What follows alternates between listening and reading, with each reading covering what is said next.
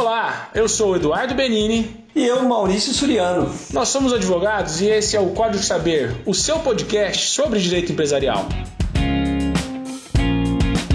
Por aqui a gente vai comentar as principais notícias da semana sobre direito. Você tá afim de saber mais? A gente descomplica para você. E essa semana nós vamos comentar algumas notícias bem interessantes. Uma delas, o TJ de São Paulo, o Tribunal de Justiça de São Paulo, determinou o bloqueio de recursos da conta de uma funcionária do devedor. Olha que interessante, nós vamos comentar essa notícia aqui do Valor Econômico.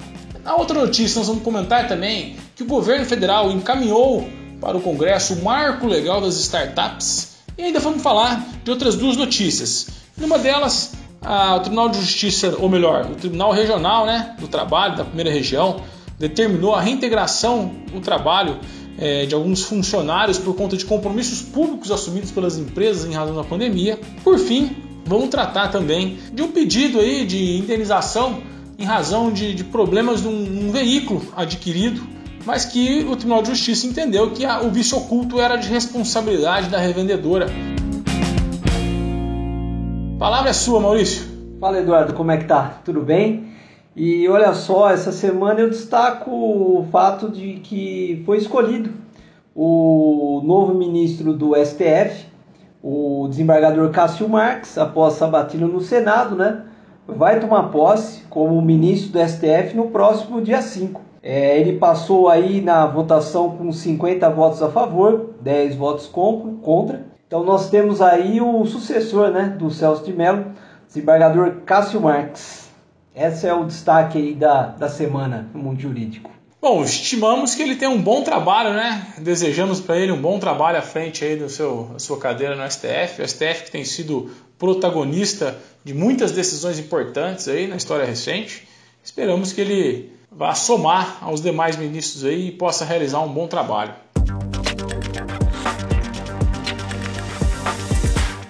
Notícia que nós vamos comentar hoje é do valor econômico, né? É uma notícia do dia 19 de outubro. É, e a chamada, Maurício, é bem, bem curiosa, né? O Tribunal de Justiça determina bloqueio de recursos na conta de funcionário do devedor. Bom, primeiro que talvez essa chamada dê um certo receio em várias pessoas aí, que especialmente pessoas que trabalham em empresas que estão passando por algum tipo de crise nesse momento que tantas estão assim, né? Mas a notícia talvez ela esconde aqui alguma situação que é importante explicar. Primeiro, de fato, o tribunal determinou o bloqueio da conta de uma funcionária, mas antes disso houve toda uma tramitação de um trabalho realizado que demonstrou que de fato a conta da funcionária era utilizada por este empresário para pagar dívidas pessoais e, portanto, ali havia uma conta em que possivelmente ele movimentava a sua vida financeira é, em razão de que o seu nome, quer dizer, no seu CPF, ele estava impedido de movimentar dinheiro por conta de várias dívidas que ele já possuía que já é, implicavam na penhora das suas contas pessoais. Então, ou seja, o que a história conta, a história desse caso aqui para gente? Esse empresário, que ficou provado nos autos, né, que ele utilizava a conta dessa funcionária para pagar dívidas é, ou mensalidades escolares dos seus filhos, né? E o credor conseguiu observar essas informações, quer dizer, a partir de solicitações judiciais, ele identificou que a, o pagamento das mensalidades escolares dos filhos dele era realizado por meio da conta de uma funcionária e por conta disso é, pediu a penhora é evidente, não, não, foi um caso muito pontual. Esse o credor né, já havia esgotado outros tantos meios para tentar bloquear recursos desse devedor e não conseguiu. E chegou num ponto em que ele foi investigar de onde, por onde este empresário estava movimentando dinheiro e conseguiu lá, é, através de informações levantadas no próprio processo, verificar que a movimentação financeira dele se dava por meio da conta da funcionária. A funcionária ia lá todo mês e pagava, por exemplo, a mensalidade escolar dos seus filhos. Houve, evidente, expedição de ofício do Banco Central, a própria escola foi intimada a demonstrar de onde vinham os pagamentos. Eu acho que o interessante dessa, dessa notícia, primeiro, é, é, é demonstrar neste comentário que não foi um caso que, olha, o funcionário tem que pagar pela dívida do patrão. Não é isso que o caso está dizendo. O caso só está nos dizendo que se o funcionário, de alguma maneira, auxilia este dono da empresa, a desviar recursos dos seus credores, esconder o seu patrimônio, aí sim, evidente, nos limites deste patrimônio que é escondido, este funcionário pode vir a ser responsabilizado. É isso que esse acordo está nos dizendo, não é não, Maurício? Então, Eduardo, exatamente. A, a, inicialmente, é bom a gente destacar que a chamada da notícia não foi das mais felizes, né? No olhar aqui apressado, uma pessoa que lê a notícia pode, pode pensar assim: puxa, eu sou funcionário aqui, será que eu posso ter uma dívida, a minha conta bloqueada por uma dívida do, do meu empregador? Não, não é isso daí. É questão, nesse caso em específico, a funcionária está sendo utilizada como meio de desviar o fluxo aí de um determinado pagamento, né? no caso as mensalidades escolares. Chama a atenção que as mensalidades escolares pagas pela funcionária é de um padrão extremamente elevado, que não condiz com a condição de uma pessoa que é devedora na justiça. Apesar de ser uma decisão um tanto quanto agressiva, né? Porque você busca já direcionar a execução para uma pessoa que não compõe o processo, ela está fora do processo, mas é uma mensagem assim, olha, a cada dia que passa, a, o devedor ele não vai ter uma vida tão fácil. Sem aqui, né, entrar às vezes uma questão moral, né, devo mas não pago, é, é você também municiar a justiça de instrumentos de modo que o credor fique vendo o devedor numa condição financeira muito boa, com claros sinais exteriores de riqueza, né, ostentando aí às vezes um patrimônio que não condiz com a figura de devedor, um apartamento muito bonito e viagens e você matriculado matriculado seus filhos em escolas de alto padrão e ao mesmo tempo lá você tem várias dívidas cobradas na justiça. Isso é algo que não se pode mais, é, quer dizer, nunca pôde, né? Mas agora você tem que é, municiar o, o judiciário aí de, de informações e de instrumentos para que isso não se torne comum, né? aceitável. Hoje em dia é possível você detectar mais informações a partir especialmente de é, documentos eletrônicos, de registro de operações. Trouxe uma facilidade muito grande para comprovar possíveis fraudes. Né? Falo possível fraude porque, evidente, nós estamos trabalhando com a notícia dada e com o que ficou dito na decisão. Não conhecemos o processo, né? E eventualmente pode ter algum excesso.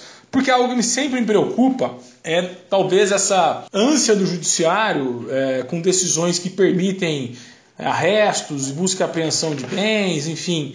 Muitas vezes é, você primeiro penhora para depois perguntar, primeiro bloqueia para depois perguntar. Isso eu sempre tomo muito cuidado, especialmente num momento em que a gente passa, em que os processos de execução eles não têm necessariamente não consegue suspender o andamento deles enquanto discute se, se a dívida é devida, se não é devida, de quem é, é a responsabilidade. Mas acho que o recado aqui, né, o recado desse tipo de decisão, que está muito claro, é o seguinte: olha, se há uma fraude, temos condições de detectá-la. E se você colabora com esta fraude, nós temos condições de responsabilizá-lo. Tome cuidado com o, os negócios que você se envolve, os negócios que você de alguma forma auxilia, porque se houver fraude e você tiver aí é, de alguma forma comprometido com isso, talvez você possa vir a ser responsabilizado, como está dizendo aí essa decisão. Por exemplo, a gente conta com instrumentos de pesquisa muito ágeis, né?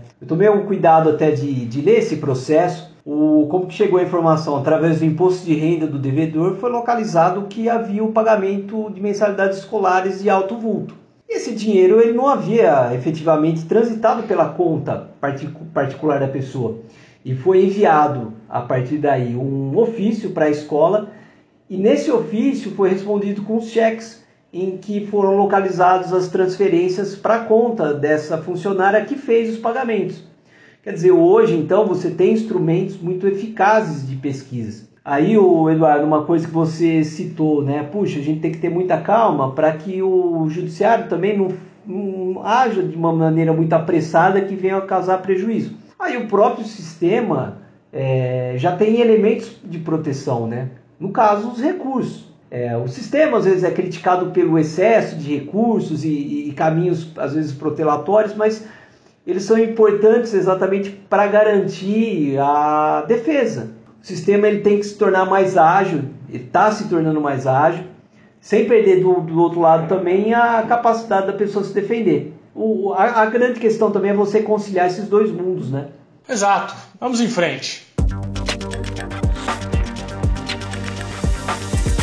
E agora, Eduardo, a gente vai conversar um pouco sobre vício oculto, trazendo aqui uma nota do dia 23 de outubro do Valor Econômico, que destacou uma decisão do Superior Tribunal de Justiça.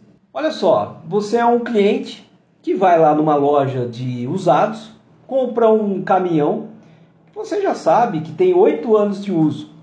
Você sai com ele dirigindo e depois de oito dias, a barra de direção desse caminhão ela quebra. Você tem direito à indenização? Segundo aí o STJ, sim. Mesmo sendo um veículo usado, se ele quebra alguma peça muito sensível, você tem direito à indenização porque era legítima a expectativa que, mesmo sendo um veículo usado, quando ele é colocado à venda, há necessidade de ser sido feita uma revisão, né? E que ele tenha uma durabilidade mínima, né? E foi nesse sentido que o STJ decidiu. Você tem sim esse direito quando há essa quebra da, da expectativa está levando aí uma, uma responsabilidade para essas empresas que atuam com compra e venda de veículos seminovos, que é uma responsabilidade de cuidar melhor daquele produto que está sendo colocado à venda ali. Muitas vezes é, essas empresas entendem que simplesmente fazem uma intermediação e pronto, e se o produto não tiver em condições de, de uso, tiver com algum tipo de defeito, quem está comprando de alguma, de alguma maneira já, já deve estar tá ciente disso. Há um dever dessas empresas sim, porque elas lucram com isso. Agora, se elas lucram, tem que estar dentro do trabalho delas, dentro da atividade delas também, verificar se o produto que elas compraram de alguém para revender para outrem é um produto que tem condições. Porque se não tiver, talvez é melhor nem comprar. Ou, se comprar, comprar em um preço ainda menor para poder fazer os reparos necessários para então colocar isso no mercado. Eles não podem se colocar numa posição de um, de um vendedor, como quase como um vendedor. Olha, eu tenho um carro antigo aqui, eu quero vender meu carro antigo, eu vendo para você, Maurício. Ó, mas Maurício, você vê aí, se meu carro estiver ruim, estiver bom, problema é seu. Mas isso é uma, é, uma, é uma operação feita entre duas pessoas no âmbito particular. A gente até chama isso, né? Eu comprei de um particular, que é diferente de você ir a uma loja que na sua atividade está a compra e venda aí de veículos. Então ela tem que se responsabilizar por isso. Eu acho que é interessante e importante essa decisão, porque leva para essas lojas uma responsabilidade que muitas vezes nem elas acreditam que elas tenham. Eduardo, agora eu vou te fazer uma pergunta. Eu estava aqui estudando sobre vício oculto e me deparei com uma notícia que a gente está falando de produto, né? E animal de estimação? Você acha que também se enquadra na questão de vício oculto? Pergunta interessante, viu, Maurício? Primeiro porque a gente usa muito a expressão vício oculto, a gente idealiza muitas vezes um, um produto, né? E hoje os animais de estimação estão muito longe de serem tratados como produtos em casa, né? Eu acredito, sendo muito sincero, que na compra e venda, quando você realiza esse tipo de compra e venda de, de, de animais de estimação nas famosas pet shops, eu acho que sim.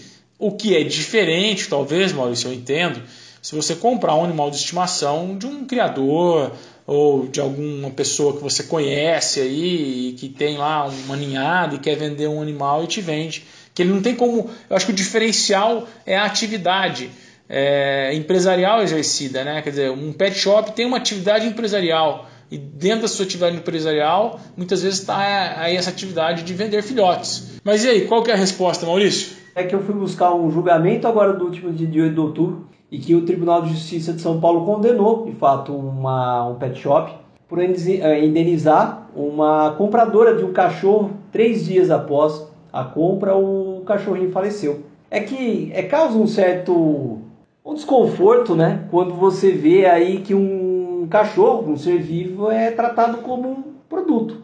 Embora aí às vezes é uma, uma questão que extrapola também só a questão judicial, mas na hipótese desse caso, foi tratado como um produto e foi dada a indenização. Eu não sei como ficou na pandemia, se houve um acréscimo, até acredito que sim, que as pessoas tenham, até para ter companhia né, nesse período, tem tido um acréscimo na aquisição de, de animais de estimação. É importante ter esse, esse tipo de informação, né? E também, né, para que essas empresas se sintam responsáveis pelo produto que, estão, que estão vendendo, para que não negligenciem muitas vezes um, um animal que está ali aguardando ser vendido, negligenciem no trato desse animal, na vacinação, no cuidado que tem que ter. A gente vai deixar também essa decisão do TJ lá no nosso Twitter, né? Vamos deixar a íntegra para que a pessoa também, cada nosso ouvinte, leia e tire aí as suas, suas conclusões. E olha só, Eduardo, no início da pandemia, isso é até uma notícia que eu não sabia. É, várias empresas elas assinaram um compromisso público né, de não demitir durante o período de 60 dias. Mais de 4 mil empresas né, assinaram esse compromisso público de não demitir é, durante o prazo de 60 dias do decorrido do início da pandemia.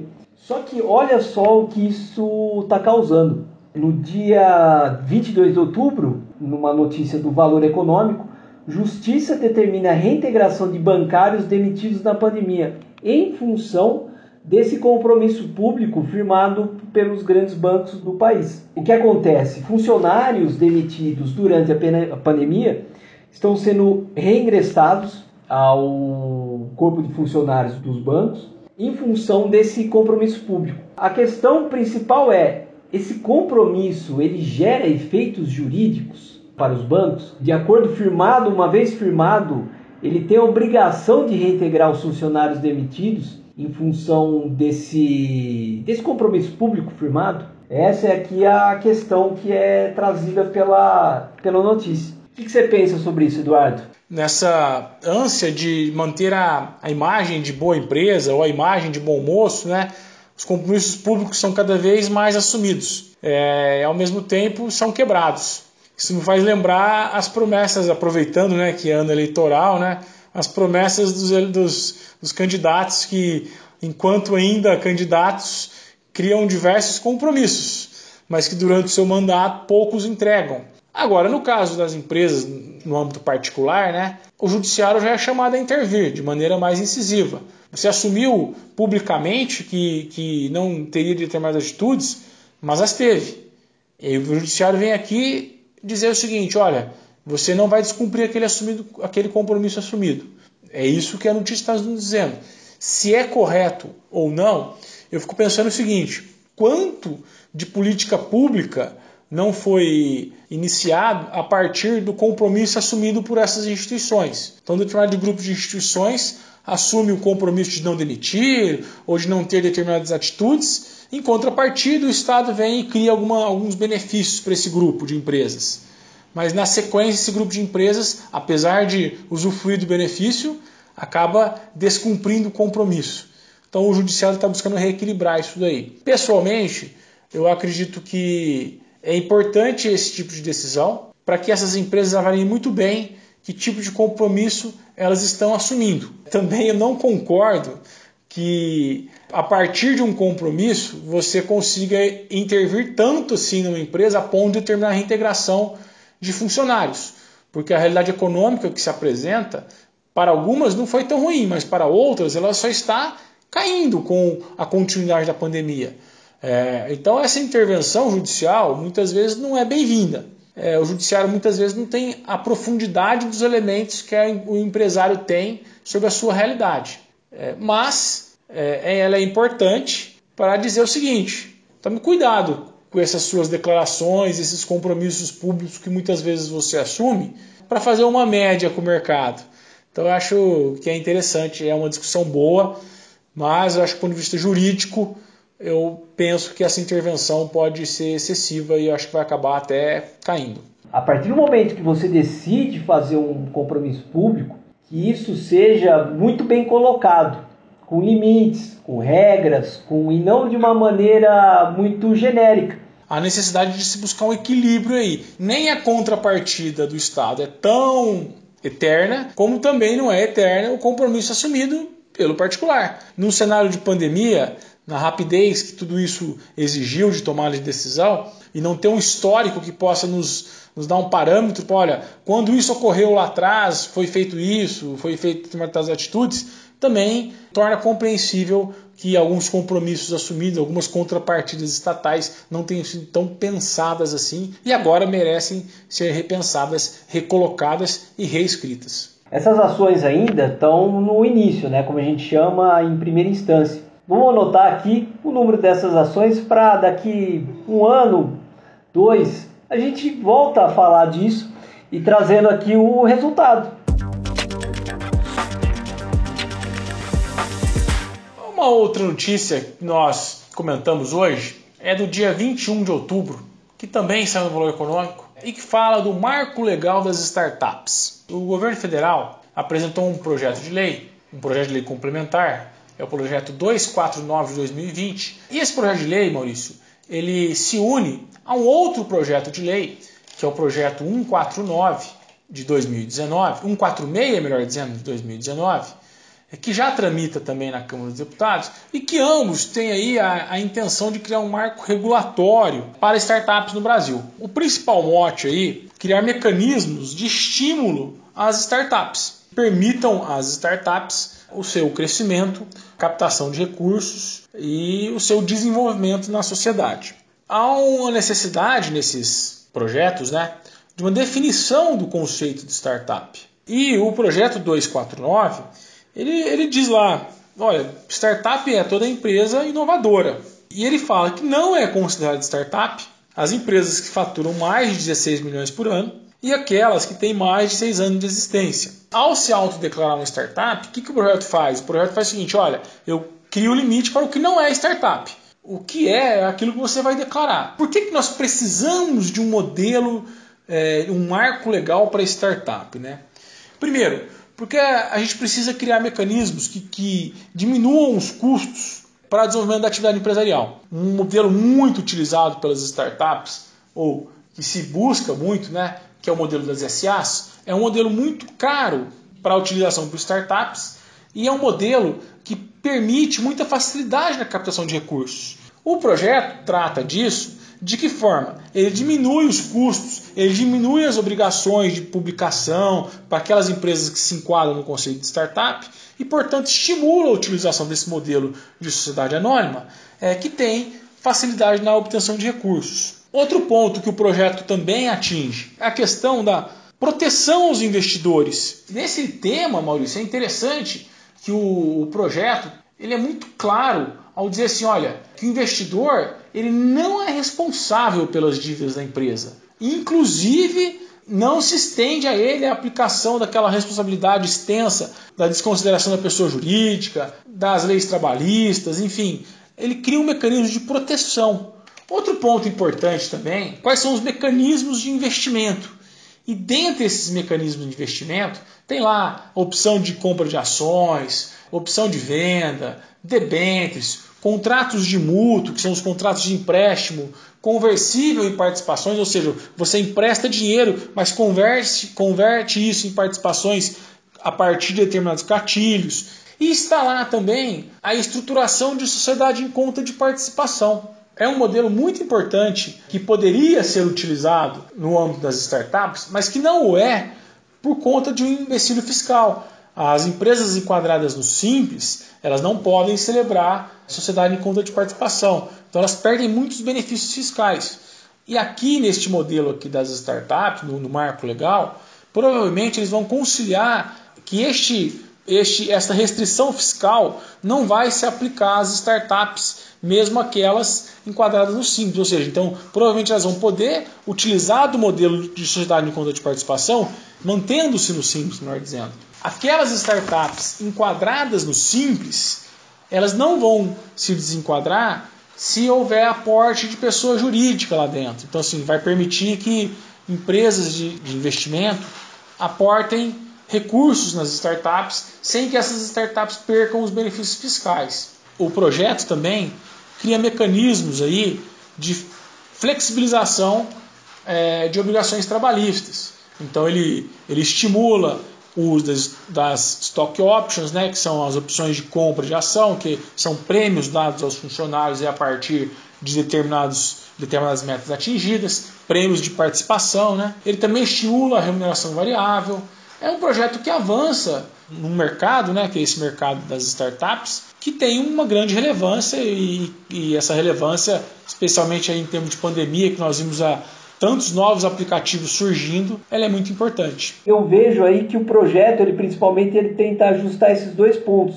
Você permitir que essa mão de obra qualificada se debruce sobre um projeto que pode causar assim, extrema lucratividade e quando se você tem um, um projeto lucrativo para o país, imagine o tanto de empregos que você gera, né? Você movimenta a economia e de outro lado uma forma de você injetar capital sem grandes responsabilidades também para o investidor, né? Porque se o investidor se ele deparar assim, bom, se eu vou ter que responder pelo êxito da empresa, vou ter que responder por dívida trabalhista, dívida fiscal, eu não vou me aventurar, porque muitas vezes é uma aposta, né? Quando se começou as grandes navegações, é, as companhias holandesas elas captavam dinheiro. Então, e, e era um investimento assim. Você imagina você juntar um monte de gente num navio para buscar algo que você não tinha GPS, né? Vamos lembrar disso. Com uma grande possibilidade do barco afundar ou não voltar. Precisava de dinheiro para colocar isso no. E, é, e é essa questão da responsabilidade, né? De você limitar a responsabilidade, nasce daí. Porque para captar esse dinheiro, você precisava de alguém colocar lá. E esse alguém se questionava: opa, pera lá, mas o meu o limite da minha responsabilidade é perder o que eu estou colocando aqui. Eu não posso responder se o navio não voltar com tantas vidas que estão ali dentro. E, Maurício, é até assim, nessa questão das startups, né? Uma outra notícia que saiu no, no Valor Econômico, que tem a ver com crise, tem a ver com inovação, é do dia 21 de outubro, que é o seguinte, vou emendar uma na outra, porque são bem interessantes, que é a crise incentiva o surgimento de nova modalidade de empresas, que eles chamam de SPACs, Special Purpose Acquisition Company, no inglês, mas na verdade são empresas que têm como seu objetivo captar recursos para que com esses recursos em mãos elas decidam investir na compra de alguma outra empresa em crise, se aproveitando de um barateamento né, nesse momento da, de dificuldade econômica. É um modelo que está sendo aplicado nos Estados Unidos. Aqui no Brasil houve uma tentativa, é, na verdade, até via CVM, né, que não deu certo, mas que é um modelo que pode ser aplicado, às vezes, até em negócios menores. Né?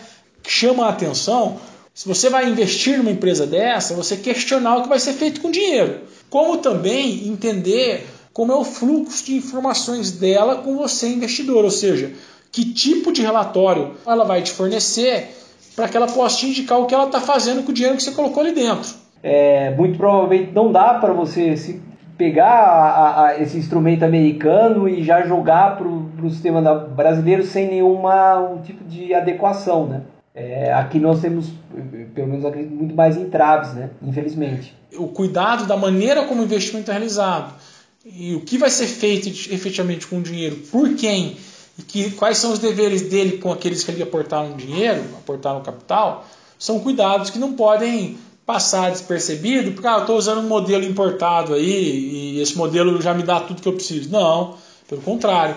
É o que você falou, esse modelo é importado, a gente tem que fazer as adaptações locais e o cuidado principal são esses que nós comentamos. É um, é um modelo bastante interessante mesmo. É, vamos ver aí, né, como vai ser de fato, se esse modelo vai chegar de maneira forte aqui no, na nossa realidade. E agora nós estamos aqui no momento da dica literária do Maurício, né? O Maurício vai trazer uma dica pra gente. Ele não revelou para mim ainda qual é a, a dica do, da semana, então eu estou descobrindo agora, vamos ouvir. O Eduardo é um autor japonês que eu gosto bastante, que chama Haruki Murakami, e o livro que eu trago é O Sono. Eu vou te falar só o início do livro para você ver como que é chama a atenção. O livro começa assim: É o 17 dia em que não consigo dormir. Você já imaginou ficar 17 dias sem dormir? O que, que aconteceria com a sua cabeça? E é assim que o livro começa e se desenrola. Eu gosto, gostei bastante. Olha, eu nunca imaginei. Eu, eu durmo pouco, confesso que eu. Não sei se eu durmo pouco, mas eu acordo muito cedo. É, mas eu nunca me passou pela mente ficar 17 dias sem conseguir dormir. É, eu não sei qual é o desenrolar disso e quais são as dicas que ele, que ele dá no livro, Maurício. Você pode dar um spoiler pra gente aí, estamos aqui para ouvir um, pelo menos uma dica que ele, que ele apresenta ou alguma coisa interessante que você viu aí no livro. O decorrer dele, o final também é surpreendente. Vale, vale muito a pena, um autor que eu gosto bastante, Haruki Murakami. Quem aí tiver com dificuldade de dormir, siga nosso autor que ele vai te ajudar. Bom, um abraço, Maurício. Estamos finalizando outubro e vamos em frente, torcendo para que a vacina chegue logo e encerre a tal da pandemia. Abraço, Eduardo. Abraço a todos os ouvintes. Tchau.